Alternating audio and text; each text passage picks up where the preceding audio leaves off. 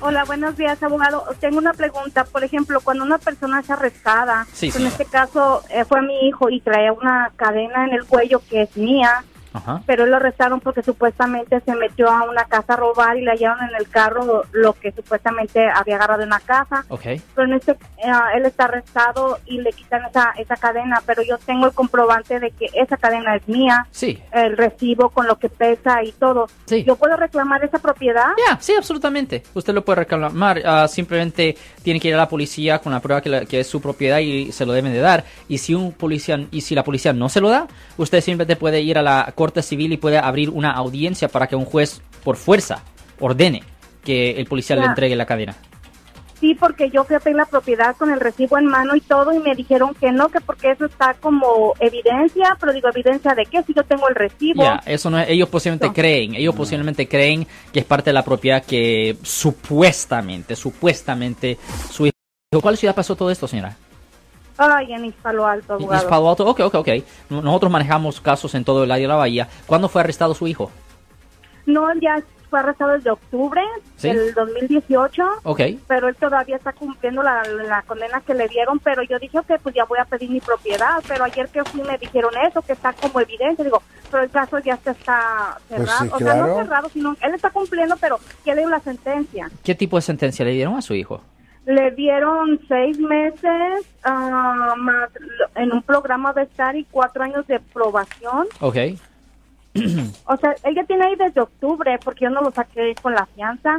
sí. O por también como castigo para él, la verdad, porque pues dicen, si él fue el que hizo las cosas Sí. y hallaron evidencia, pues ya no quise um, ahí meterme. Correcto. Pero ah, él le dieron, él supuestamente sale ahora para julio, julio primero, este, pero más aparte cuatro años de probación.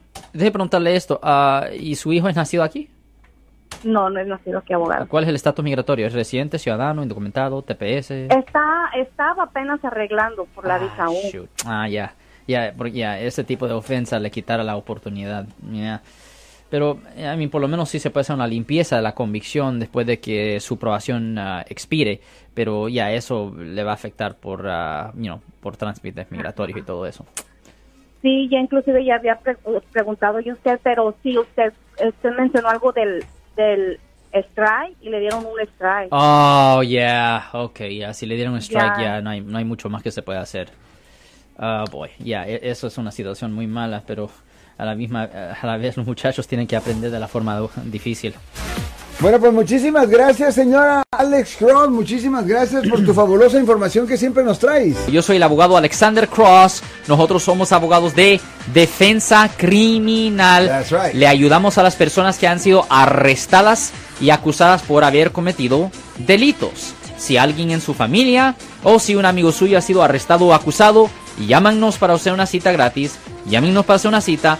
Ese número es el 1 800 530 1800. Estamos aquí en toda la área de la Bahía. 1-800-530-1800. Y como siempre, por casos criminales, casos penales, damos la primera cita gratis en nuestra oficina. Siempre estamos aquí todos los martes y viernes a las 12 y 35 respondiendo a sus preguntas con respecto a los casos penales. Y también nos pueden hacer preguntas en nuestra página de Facebook Live.